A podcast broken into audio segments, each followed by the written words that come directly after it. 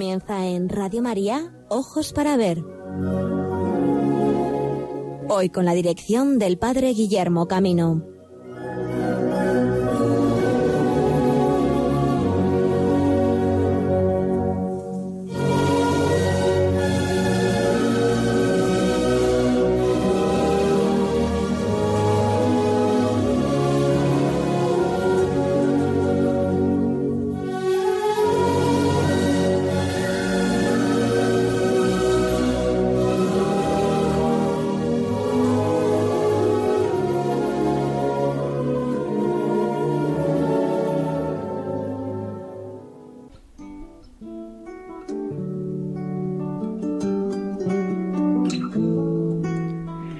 Buenos días amigos, bienvenidos a esta nueva edición de Ojos para Ver.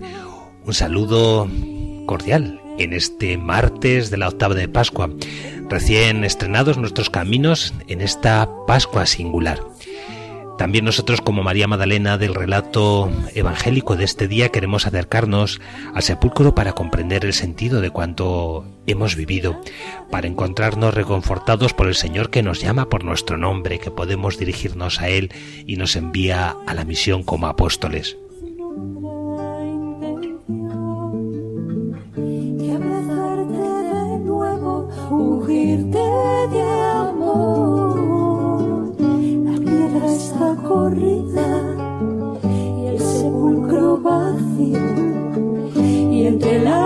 Lágrimas puedo escuchar una voz. Mujer, ¿por qué lloras a quien buscas? Mujer, ¿por qué lloras a quien buscas? Se han llevado a mi Señor. Y en primer lugar vamos a hacer breve presentación del programa de este día. Bueno, en primer lugar quisiera pues transmitiros una palabra de ánimo porque aunque nuestras posibilidades de en este tiempo de confinamiento poder acercarnos al patrimonio artístico son muy limitadas a nivel presencial, es evidente, ¿no? Pero también es cierto que debemos agradecer a todas las personas que nos están facilitando en este momento las visitas virtuales a lugares referenciales del arte cristiano.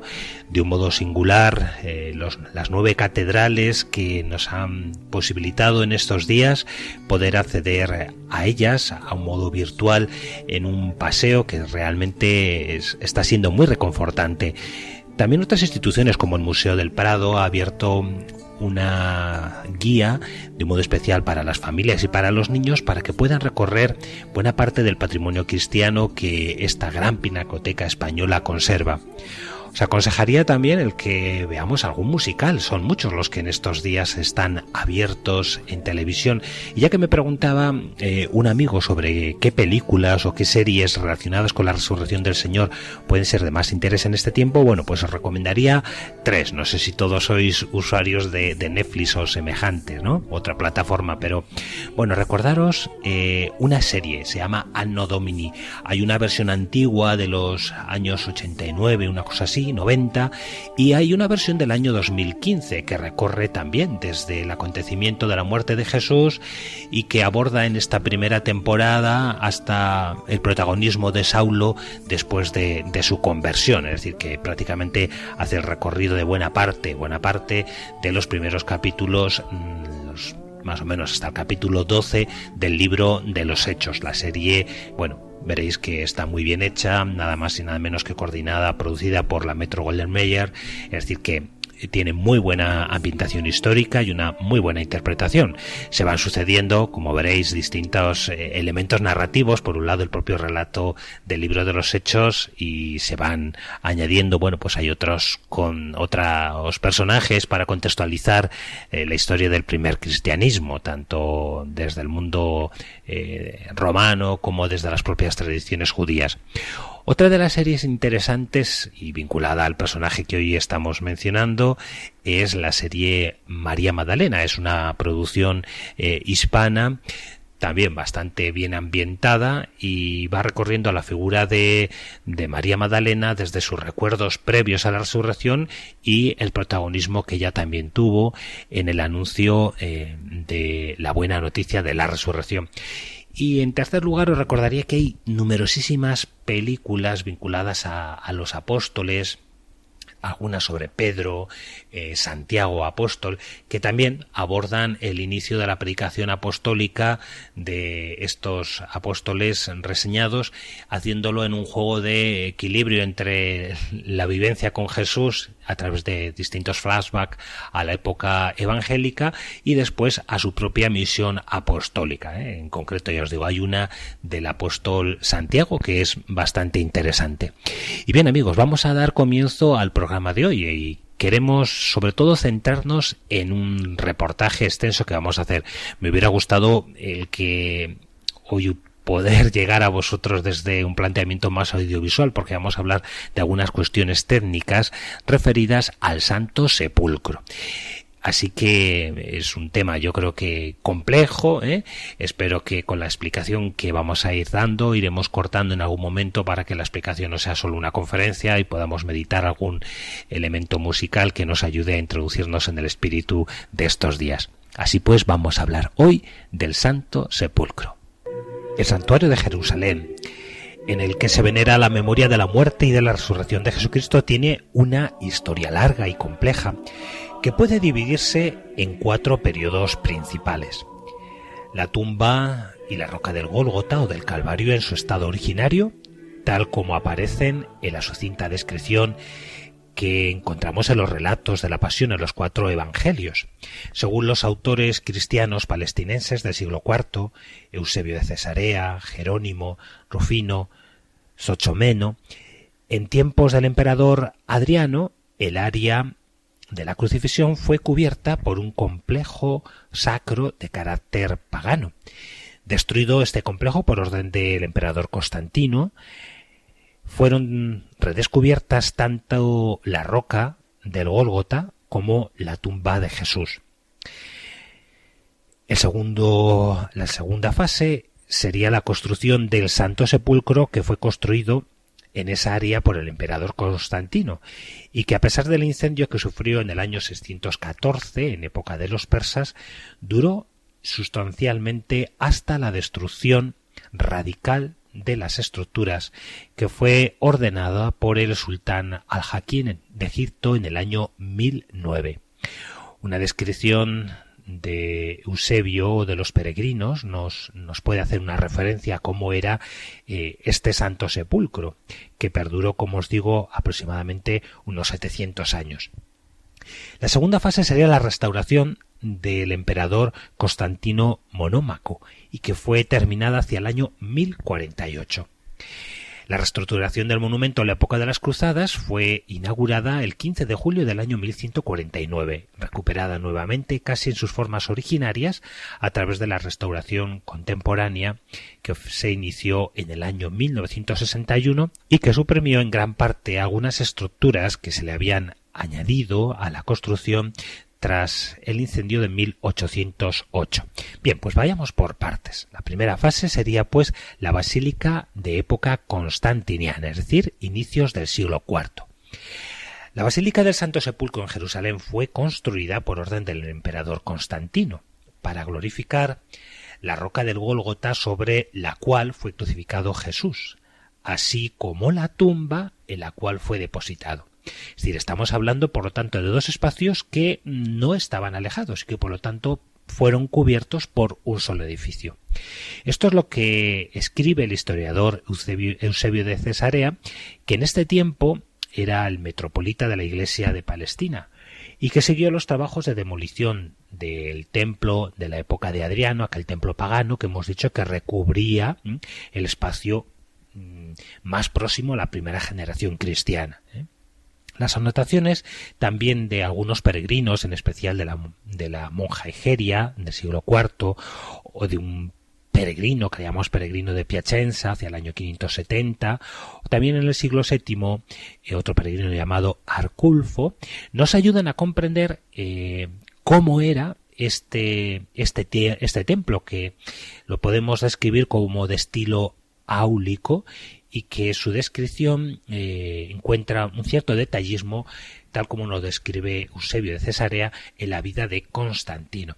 Bien, sabemos que los arquitectos llamados Zenobio y Eustaquio aislaron de la montaña el bloque de roca que contenía la tumba y lo circundaron de un grandioso mausoleo de carácter anular hecho en mampostería. A este templo que rodeaba eh, el lugar de la resurrección de Jesús eh, se le conoció desde el primer momento con el término griego de anástasis, es decir, el templo de la resurrección. Y contaba con una fachada de ocho puertas abiertas hacia el este, que daba hacia un patio a cielo abierto circundado por un tripórtico de columnas. En el ángulo mm, sudeste del patio se levantaba la roca del Gólgota, protegida por un vallado y sobre la cual se erguía una cruz de oro que fue donada por el emperador Constantino. Al costado oriental del pórtico se encontraba una basílica de cinco naves llamada el Martirion, que mediante un artes con columnas se abría la calle principal de la ciudad de Jerusalén. El peregrino que hemos mencionado, Arculfo, que visitó Jerusalén hacia el año 678, nos ha conservado la descripción más exacta de la tumba, y dice así esta descripción. Esta iglesia es redonda y muy grande. Está sostenida por doce columnas de piedra de maravillosa magnitud. Tiene cuatro puertas por parte, es decir, cuatro entradas a través de tres muros firmemente construidos que desembocan directamente en corredores, de los cuales los cuatro que sirven de salida miran hacia el noreste y los otros cuatro hacia el sudeste. En el centro del interior de esta rotonda hay una pequeña cámara llamada Tugurium, redonda y tallada en la roca, dentro de la cual apenas caben tres personas de pie para orar. De la cabeza de un hombre de estatura ordinaria, estando de pie hasta el arco de esta pequeña cámara, queda un pie y medio. La entrada de este edículo mira hacia el este y todo el exterior está cubierto de mármoles seleccionados, mientras que el punto más alto está adornado con oro y tiene una cruz de oro de medidas nada reducidas. En la parte norte de esta pequeña cámara está el sepulcro del Señor, cavado en la misma roca por el interior.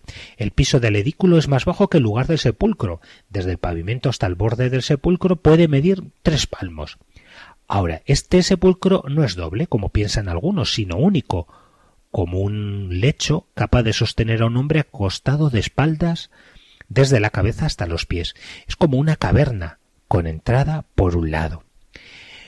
En base a las anotaciones de la monjejería, nos enteramos de que la entrada a la tumba estaba protegida por un vallado cargado de donaciones votivas recordadas por el peregrino de Piacenza y que aparece representado en las eulogias de Monza. El segundo bloque del complejo estaba constituido por un patio con columnas a cielo abierto, con la roca del Calvario. En el breviario de Jerusalén se lee Desde allí entras al Gólgota, en efecto, hay un gran atrio donde fue crucificado el Señor. En torno a este monte hay vallados de plata, sobre el monte está la roca viva. Donde fue expuesta la cruz del Señor tiene puertas de plata, todas adornadas de oro y piedras preciosas a cielo abierto. Desde el sepulcro hasta el Gólgota, explica el anónimo de Piacenza, hay ochenta pasos. De una sola parte se sube mediante escalones. Por allí subió el Señor para ser crucificado. La descripción del Calvario reaparece en el relato de Egeria y dice así Cuando es la hora sexta, se va frente a la cruz, sea que llueva o que haga mucho calor. El lugar es al aire libre, es una especie de atrio muy grande y hermoso que se encuentra entre la cruz y la anástasis. Sin embargo, en tiempos de Arculfo, la situación ya había cambiado. En ocasión de una restauración llevada a cabo por Moderso, un monje del monasterio de San Teodosio, realizada después del incendio del año 614, la roca del Calvario había sido encerrada dentro de una capilla. Lo describe así. Otra iglesia muy amplia orientada hacia el este ha sido construida en el lugar que en hebreo se llama Golgota. En la misma iglesia está excavada en la roca una caverna bajo el lugar de la cruz del Señor, donde se ofrece el sacrificio en un altar por las almas de algunas personas notables cuyos restos mortales se depositan en el patio delante de la puerta de esta iglesia del Gólgota hasta que se terminen los sagrados misterios ofrecidos en su sufragio. Desde el tripórtico se pasaba a la basílica o martirium. La monjejeria lo explica así. Se llama martirium porque está en el Gólgota, detrás de la cruz donde el Señor sufrió la pasión. Era un edificio de cinco naves con artes y propíleos que daban a la calle principal de la ciudad. Todo ese esplendor desapareció durante el saqueo y el incendio que siguieron a la conquista persa del año 614. Así lo narra el patriarca Eutiquio en los anales. Cosroes envió al general Sarbaraz. Este destruyó las iglesias de Constantino, la del Calvario y la del Sepulcro. Prendió fuego a las iglesias del Calvario y del Sepulcro y destruyó también gran parte de la ciudad. Los daños que sólo afectaron los bienes y la decoración de la basílica, así como las estructuras de madera, fueron prontamente reparados por iniciativa de Modesto, que vistió las ciudades de Siria y Palestina para recaudar los fondos. Nada sustancial cambió a la llegada de los árabes musulmanes en el año 638. El patriarca Eutiquio reconoce el mérito de haber respetado el carácter cristiano del monumento al califa Ormar bin al-Khattab, que mientras visitaba la basílica llegada la hora presquita de la oración musulmana, rechazó la invitación del patriarca Sofronio a orar dentro de la basílica por temor a que a continuación fuese transformada en mezquita. En cambio, el califa eligió un lugar en la ciudad donde construir una mezquita y el patriarca le señaló la esplanada del templo, abandonada desde hacía siglos. Las crónicas recuerdan un violento terremoto ocurrido a comienzos del siglo IX que dañó la cúpula de la Anástasis. Los daños fueron reparados en el 810 por el patriarca Tomás con la ayuda del emperador Carlomagno. Conjurado en el año 841 un nuevo peligro de incendio doloso por obra de un aventurero y contenidos los daños provocados en el 935 por la construcción de una mezquita casi a espaldas de la basílica, en el 938 uno de los habituales actos de vandalismo de los fanáticos musulmanes contra los cristianos se convirtió en un desastre comparable al del año 614. De las puertas de la basílica el fuego se propagó al techo, al tripórtico y hasta la anástasis. El complejo fue incendiado una vez más en el año 966 como represalia después de una derrota sufrida por los musulmanes en Siria por parte del ejército bizantino. Pero solo se trató de daños a las estructuras de madera que pudieron ser reparadas, aunque con sacrificios no indiferentes de la comunidad, ya debilitada y empobrecida desde la época de la ocupación musulmana. El mayor peligro sufrido por el santuario en toda su historia se dio en el año 1009. El califa fatimita de Egipto, al-Hakim, dio la orden de destruir el monumento desde sus cimientos. La obra de destrucción comenzó un martes quinto día antes de terminar el mes de Safar del año 400 de la Égira, es decir, para nosotros un 18 de octubre del año 1009. Como cuenta el historiador Yahya bin Said, solo se salvaron aquellas partes que eran muy difíciles de destruir. El bloque de la roca de la tumba fue desplazado. La cúpula y las partes más altas de las estructuras fueron sistemáticamente demolidas hasta donde lo permitieron los mismos escombros. A ese acontecimiento siguieron once años de prohibición. Después los cristianos pudieron regresar a, rezar entre estas ruinas.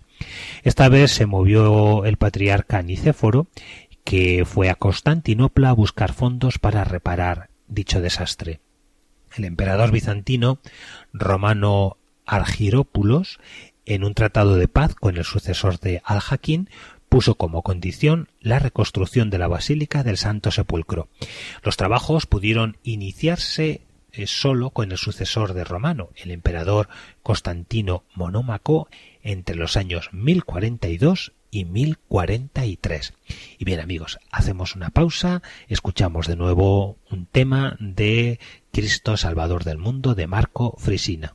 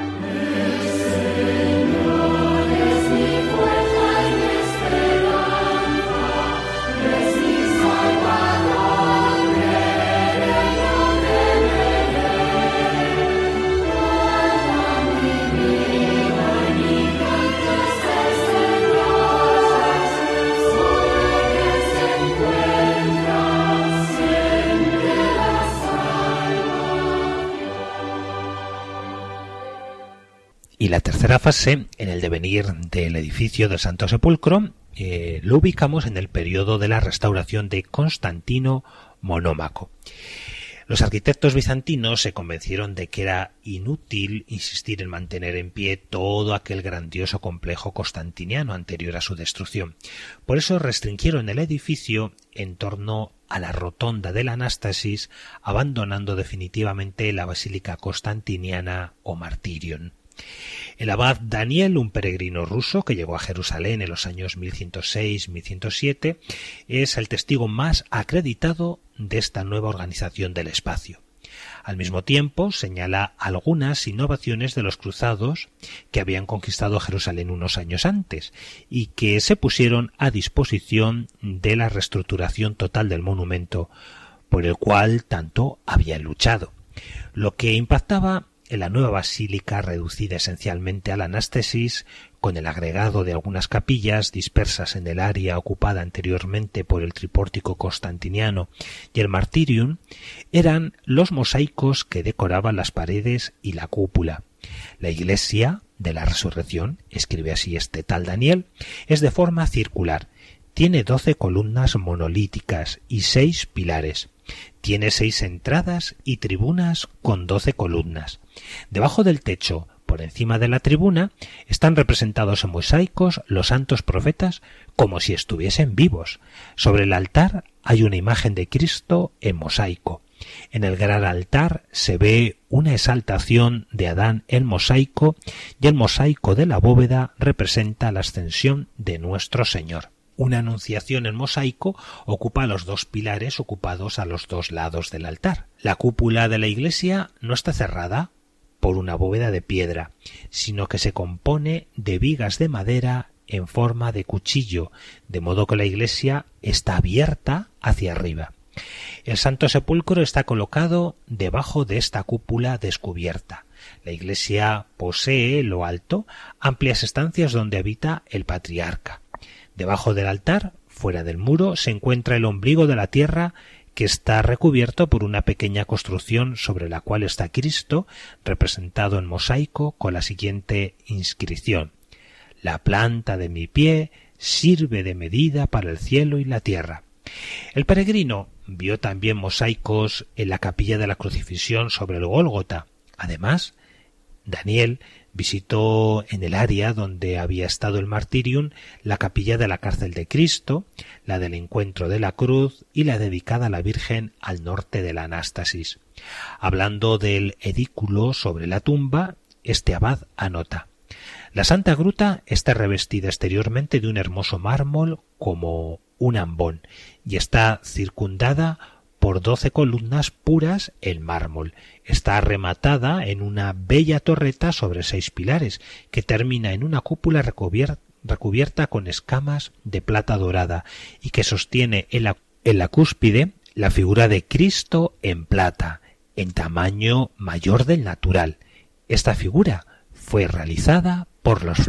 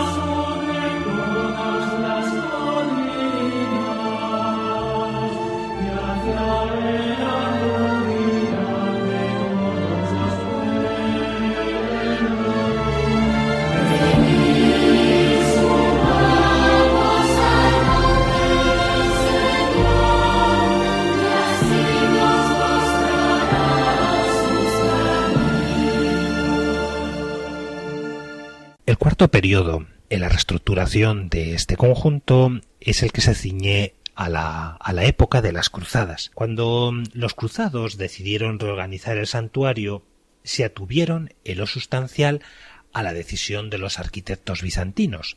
Respetando, por tanto, la rotonda constantiniana, decidieron ampliar el área de la basílica al tripórtico y a una parte del martirium con el agregado de un transepto de crucería que reuniese dentro de la basílica la tumba y la roca del Calvario, y a través de un deambulatorio detrás del altar se pudiese descender hasta la capilla del descubrimiento de la cruz y entrar al monasterio de los canónigos agustinos a los cuales les estaba confiada la basílica. En la parte exterior, en la nueva fachada erigida sobre la pared sur, fue construida una bella torre de cinco pisos de una altura de 48 metros. Las detalladas descripciones de los peregrinos medievales son para nosotros una valiosa fuente para completar el conocimiento de lo que actualmente queda todavía del monumento de la época de los cruzados. Respetando los mosaicos de la decoración bizantina, se realizaron nuevos mosaicos en las estructuras agregadas con inscripciones en latín, atentamente copiadas por los peregrinos. Las notas de Teodorico y de Juan de Budburgo son todavía una guía excelente. Con la desaparición de la decoración musiva es decir, de los mosaicos en el incendio del año 1808, desaparecieron también las tumbas de los reyes latinos que se encontraban en la capilla de Adán bajo el Calvario, providencialmente conservadas en los dibujos que dejara el padre Eleazar Or, fraile franciscano del siglo XVIII. Para la inauguración de la nueva basílica se grabó en la arquivolta del Calvario una inscripción en caracteres de oro en la cual se refleja la conciencia de que la obra venía a completar la victoria obtenida cincuenta años atrás. Y decía así Este santo lugar ha sido consagrado por la sangre de Cristo. Por eso nuestra consagración no agrega nada a su santidad. Pero el edificio erigido en torno y encima de este santuario ha sido consagrado el 15 de julio por el patriarca Fulquerio y otros prelados en el año cuarto de su patriarcado y en el quincuagésimo aniversario de la toma de la ciudad, que entonces resplandecía como oro purísimo. Era el año 1149 desde el nacimiento del Señor.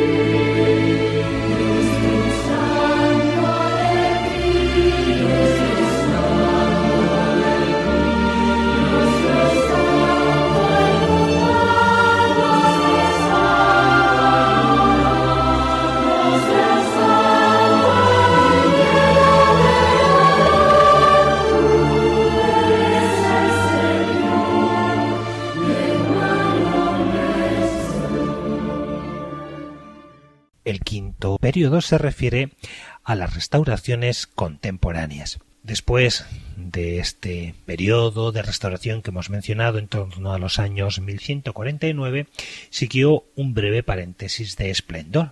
No obstante, reconquistada la ciudad por los musulmanes, Saladino cerró en el año 1188 la basílica fue reabierta durante la tregua de diez años entre los sucesores de Saladino y Federico II, desde comienzos del año 1228 hasta el año 1244, cuando sufrió uno de los habituales saqueos.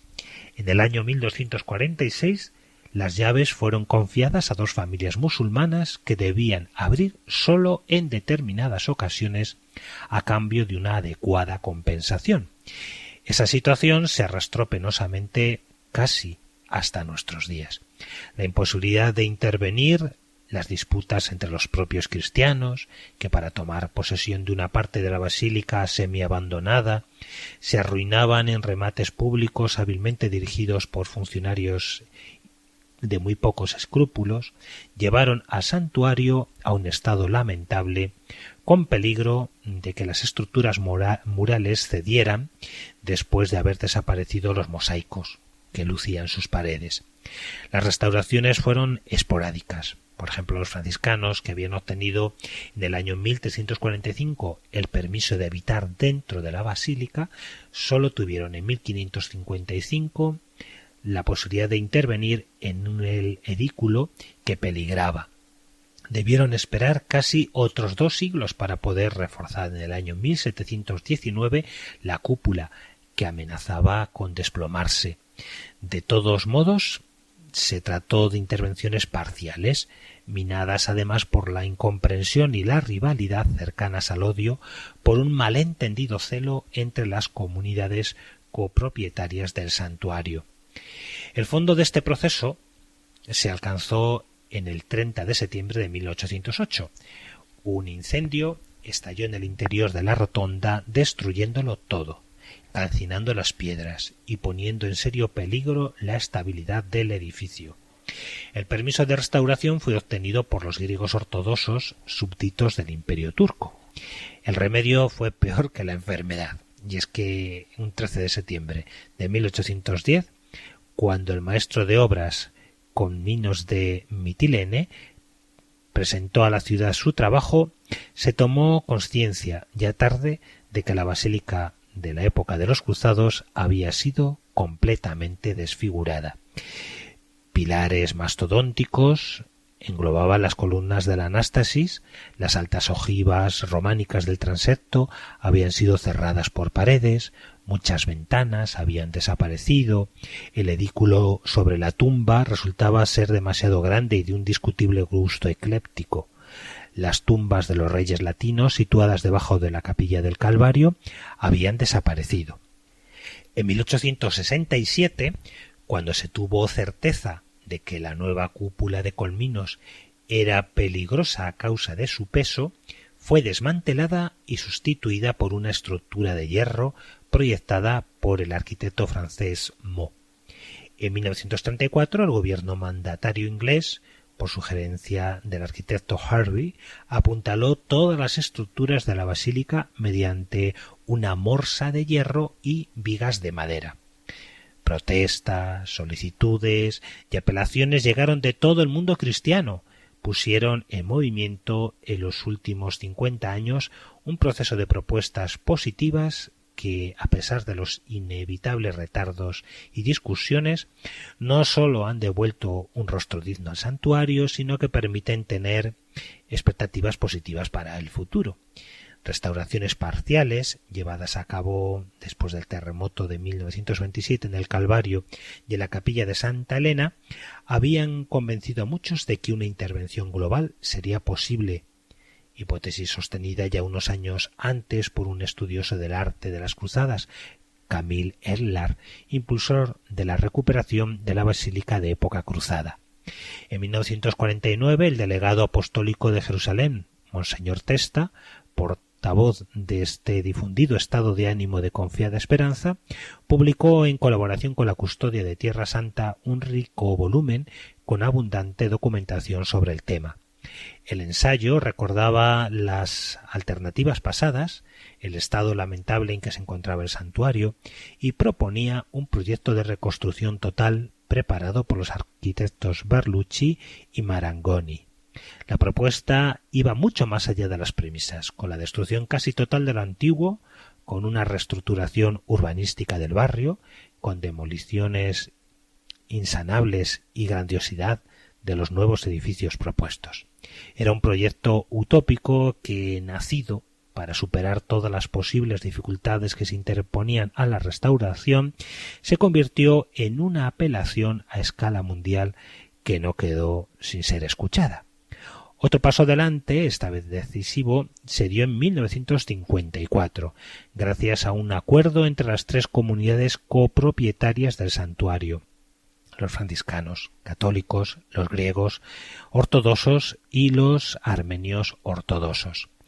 Después de varios encuentros preliminares e inspecciones, se presentó a las comunidades y al gobierno de Jordania un informe común que insistía en la necesidad impostergable de intervenciones en la fachada, en el transepto y en la rotonda. Las sugerencias fueron aceptadas en principio también por el gobernador jordano.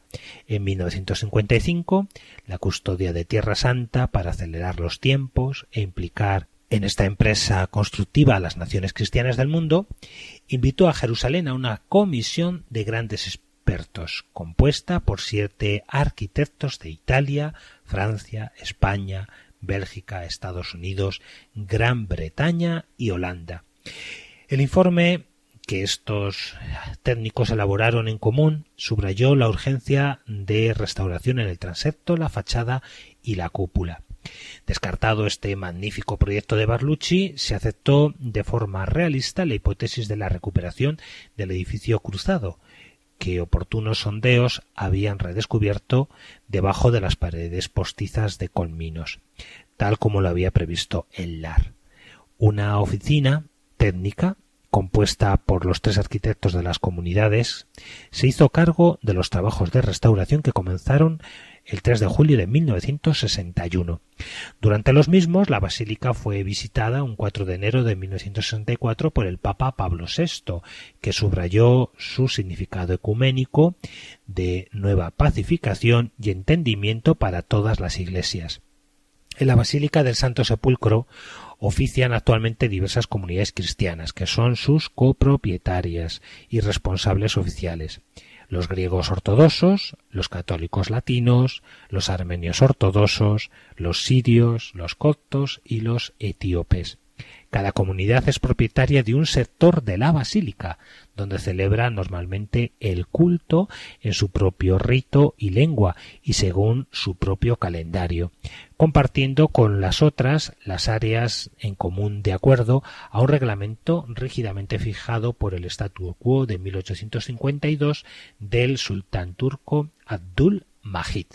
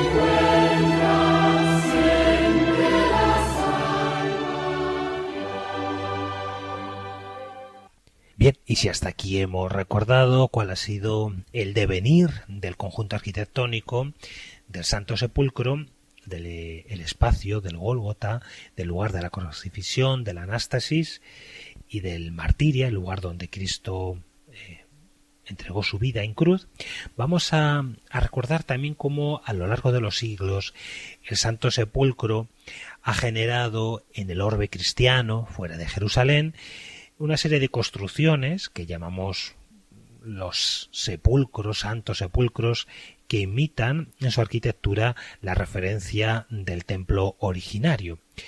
Porque ya desde la época constantiniana el santuario, situado en el centro de la fe cristiana, se convirtió en objeto de una difundida devoción para los peregrinos cuando volvían de rezar en Jerusalén y deseaban implantar la devoción a este santo espacio construyendo espacios, templos referenciales al Santo Sepulcro original. Los primeros posibles testimonios se encuentran en relieves esculpidos en algunos sarcófagos cristianos, por ejemplo, los sarcófagos de Letrán en algunos casos, y que representan también eh, en, en, los mosaicos de Santa Pudenciana, esta iglesia de Roma, vemos una primera representación en la técnica de mosaico del templo original de Jerusalén. De origen palestinense son las eulogias de metal o de terracota con la representación del edículo o del Calvario, que se conservan en la Catedral de Monza, en el Museo del Estudio Bíblico Franciscano de Jerusalén también. La anástasis, la gran cúpula que cubría y exaltaba el bloque de la roca con la tumba venerada y con la cual se identificaba el complejo constantiniano, fue representada en las viñetas en mosaico en los pavimentos de algunas iglesias jordanas de Tayibat al-Imán en los años 447, Madaba en el siglo VI, Unran Rasas en el siglo VIII, así como en los arcos triunfales de las basílicas de Roma, por ejemplo, en Santa María la Mayor, mosaicos que son del siglo V. De notable importancia documental es el edículo de mármol conservado en el Museo Arqueológico de Narbona, en Francia. Muy pronto comenzó también la imitación arquitectónica del santuario de Jerusalén en su totalidad o en parte. Así, por ejemplo, en Roma, el Liber Pontificalis atribuye la construcción de la Basílica de la Santa Cruz, llamada Jerusalén, a Santa Elena, Elena Augusta, madre de Constantino. Algo similar sucedió en Rávena, donde el obispo Urso construyó hacia el año 396 la iglesia de la Anástasis. El complejo más conocido de estas imitaciones es el de San Esteban, en Bolonia, conocido en las fuentes como Jerusalén. Según un cronista posterior, fue construido en el siglo V por Petronio, que levantó un maravilloso edificio a imitación del sepulcro del Salvador, que había observado y medido diligentemente mientras estaba en Jerusalén como monje.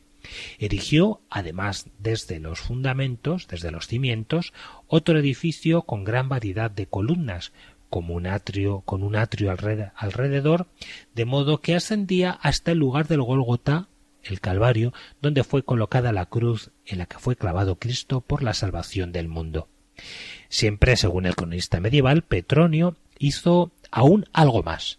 Mientras se encontraba en Jerusalén, midió también la distancia que medía entre el Gólgota y el Monte de los Olivos, y en la llanura de ese lugar, en Bolonia se refiere, construyó un montículo que se llamaba hasta nuestros días Monte Oliveto. Sobre el vértice levantó el monasterio en honor de San Juan Evangelista. En medio del templo edificó un atrio con columnas de mármoles preciosos. En medio del atrio hay un punto desde el cual Cristo ascendió al cielo en presencia de sus discípulos. Bueno, así lo describe. En la basílica de Aquileia se construyó el edículo del Santo Sepulcro, que en su estructura redonda retoma la planta de la anástasis, repetida por lo menos como inspiración en muchas ciudades de Italia y de otros países europeos. En Borgo de San Sepolcro debe eh, su nombre esta ciudad a la reproducción del Santo Sepulcro, realizada eh, hacia el año 934 por dos peregrinos, Arcano y Egidio, que de retorno de las peregrinaciones depusieron en el nuevo santuario algunos fragmentos de la roca original del Santo Sepulcro de Jerusalén. En 1933, Buinón abad de Paderborn, edificó una nueva iglesia a su regreso de Jerusalén, con las medidas de la original del Santo Sepulcro. Iglesias del Santo Sepulcro fueron construidas en Piacenza, 1055, Beauvais, 1060, y posteriormente, con el nuevo impulso dado por las cruzadas, se construyeron otros ejemplos en 1099 en Milán, en Londres 1185, en Metz en el siglo XII, en nuestra Segovia en el año 1208, conoceréis la, la iglesia del Santo Sepulcro, ¿no? Una iglesia dodecagonal, eh, en un modelo que posiblemente las órdenes de templarios y de San Juan de Jerusalén difundieron también a lo largo del camino de Santiago. También encontramos ejemplos en Florencia o en el batisterio de Pisa que tiene una resonancia del Santo Sepulcro. En Florencia os decía donde Alberti reprodujo en el año 1467 en la iglesia de San Pancracio el edículo del sepulcro para la devoción de la familia Rucellai. Vasari se hace portavoz de la leyenda florentina según la cual la capilla de San Lorenzo, la capilla medicea, fue construida por Fernando I para preparar con éste un lugar digno de contener el sacro santo sepulcro del Señor que quería ingeniarse para sustraer de algún modo a la tirana Turquía, con la colaboración del emir Faz Edin, el de la montaña del Líbano. Los frailes franciscanos, los frailes menores, que entraron al servicio del Santo Sepulcro y de los santos lugares, entre los años 1333-1342, se insertaron en la línea y en el espíritu de esta devoción, haciéndose a su vez inspiradores de los llamados montes sagrados, con los cuales querían reconstruir en Occidente los santuarios de la Jerusalén en la que vivían. Comenzó el beato Bernardino Caimi en el Sacromonte de Barallo hacia el año 1481. Siguió Fray Tomaso de Firenze, que, como puede leerse en la crónica del convento, construyó en la selva de San Vivaldo, en Montaglione, Florencia, cita así, devotísimas capillas y oratorios a semejanza de los lugares de la ciudad santa de Jerusalén, donde están todos los misterios de la pasión del Señor. En 1516, un documento atestigua que las capillas ya estaban construidas, en particular la del edículo sobre la tumba de Jerusalén, que repetía fielmente el edículo de la Basílica del Santo Sepulcro. Los frailes de Jerusalén obtenían para ello la documentación necesaria. La restauración del edículo sobre la tumba en el centro de la Anástasis llevado a cabo en 1555 por el padre Bonifacio de Rausa custodio de Tierra Santa, dio un nuevo impulso al interés anticuario de los franciscanos por Jerusalén y sus santuarios.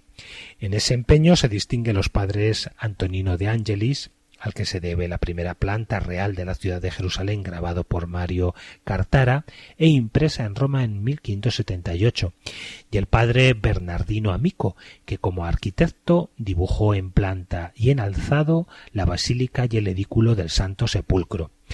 Los dibujos fueron publicados en Roma 1610, Florencia 1620, con los grabados de Antonio Tempesta de Jacques Callot. Partiendo de los dibujos realizados por Caló, el padre Bernardino enseñó a los artesanos de Belén a realizar los pequeños modelos del Santo Sepulcro en madera. Estos modelos, hechos con esmero a escala, realizaron el doble fin de explicar adecuadamente a los cristianos de Europa que no habían tenido la gracia de ir a Tierra Santa cómo era de verdad el santuario y al mismo tiempo el de dar trabajo a la población de Belén con un objeto devocional de particular valor.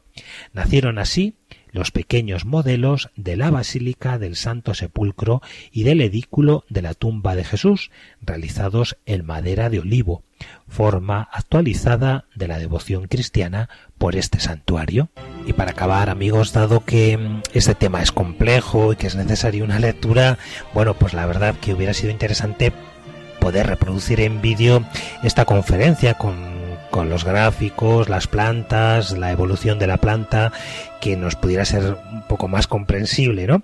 Pero bueno, eh, dentro de las limitaciones que en estos días de confinamiento podemos realizar, pues espero que os haya podido ser de interés. Simplemente señalaros que quien quiera profundizar el tema, os cito tres manuales publicados en España que pueden ser de interés, ¿no? En primer eh, lugar, el manual de Quintanilla Martínez, titulado La Basílica del Santo Sepulcro de Jerusalén, publicado por el Centro de Estudios de la Orden de Santo Sepulcro de Zaragoza en el 2004.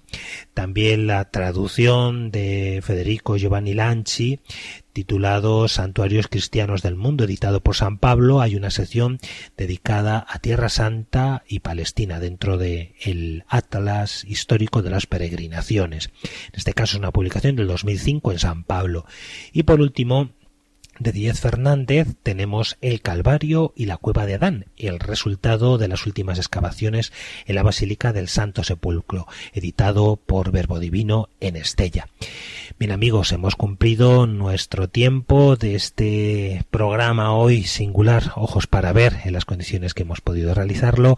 Os invitamos a vivir con intensidad estos días del misterio de Cristo y que su muerte y su resurrección, expresados hoy desde una dimensión arqueológica, ante todo nos lleve a vivir los caminos de la Pascua que nos lleven a anunciar al mundo la buena noticia de la resurrección de Cristo.